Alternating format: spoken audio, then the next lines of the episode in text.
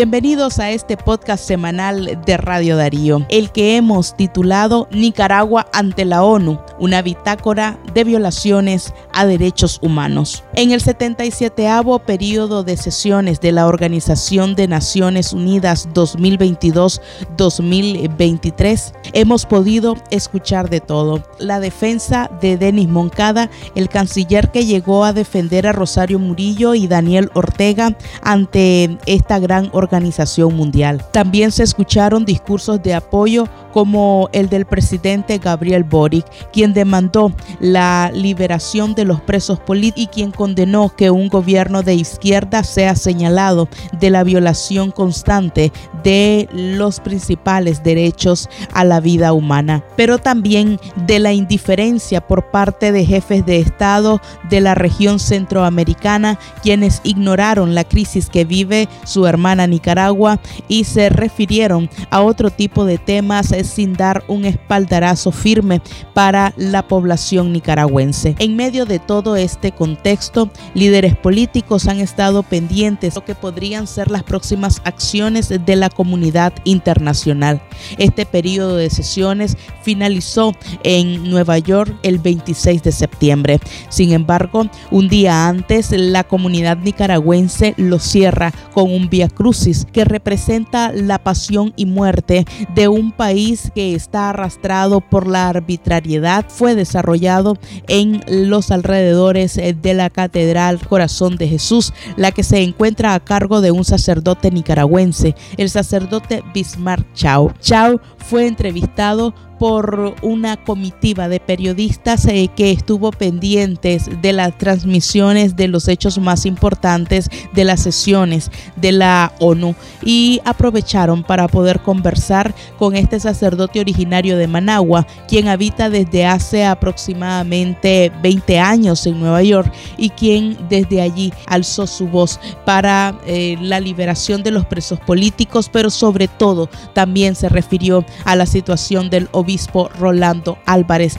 quien se encuentra secuestrado y cuya condición de salud está desmejorando. Estas fueron eh, parte de las declaraciones del sacerdote Bismarck Chao. Reunir a todos los nicaragüenses de Nueva York y Nueva Jersey que han estado, se han estado pronunciando en presencia estas semanas, estos días, ¿verdad? especialmente a las Naciones Unidas, para que los pueblos del mundo puedan verdaderamente escuchar nuestro clamor, escuchar al pueblo nicaragüense, a la diáspora nicaragüense, todos los que estamos exiliados afuera de Nicaragua, a que miren lo que está pasando en, nuestro país con el régimen de Ortega Murillo. En sus palabras, feligreses nicaragüenses en esta área que vienen aquí aproximadamente cuántos son?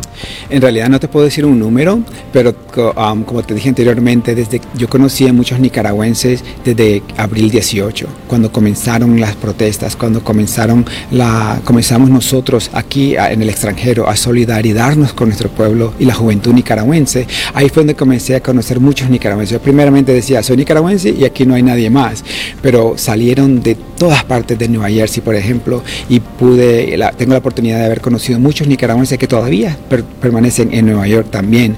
So, la comunidad nicaragüense es grande, no te puedo decir un número, pero es muy, estoy muy bendecido de poder haber conocido muchos de ellos en estos tiempos. La actividad de hoy eh, de clausura de las actividades de la Asamblea General de Naciones Unidas, entonces tiene algo que ver con el panorama religioso de los obispos en Nicaragua.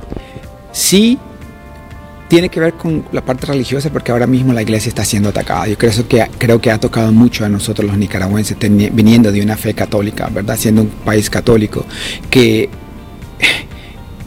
no entiendo este gobierno que hasta sacado a las hermanas de la, de las misioneras de la caridad, Madre Teresa de Calcuta.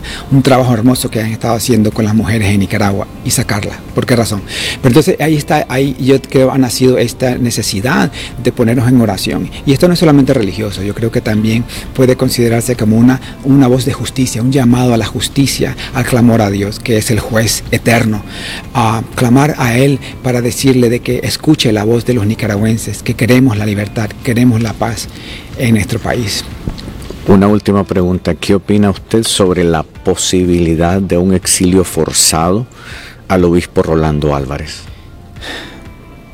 yo le pregunté eso al cardenal Joseph Tobin, que es mi jefe de aquí de la arquidiócesis de Newark.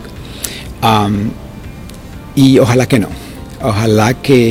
Eh, eh, no creo que, que, el monseñor acepte dejar Nicaragua.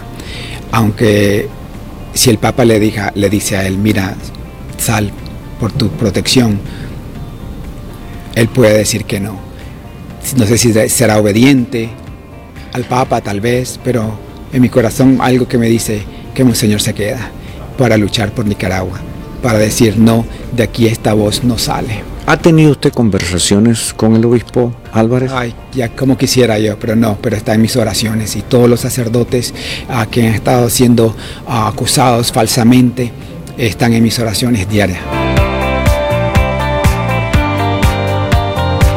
Es así como los religiosos en el mundo de origen nicaragüense o no nicaragüense se siguen solidarizando ante la persecución a la libertad religiosa en nuestro país y en particular a la persecución de la Iglesia Católica.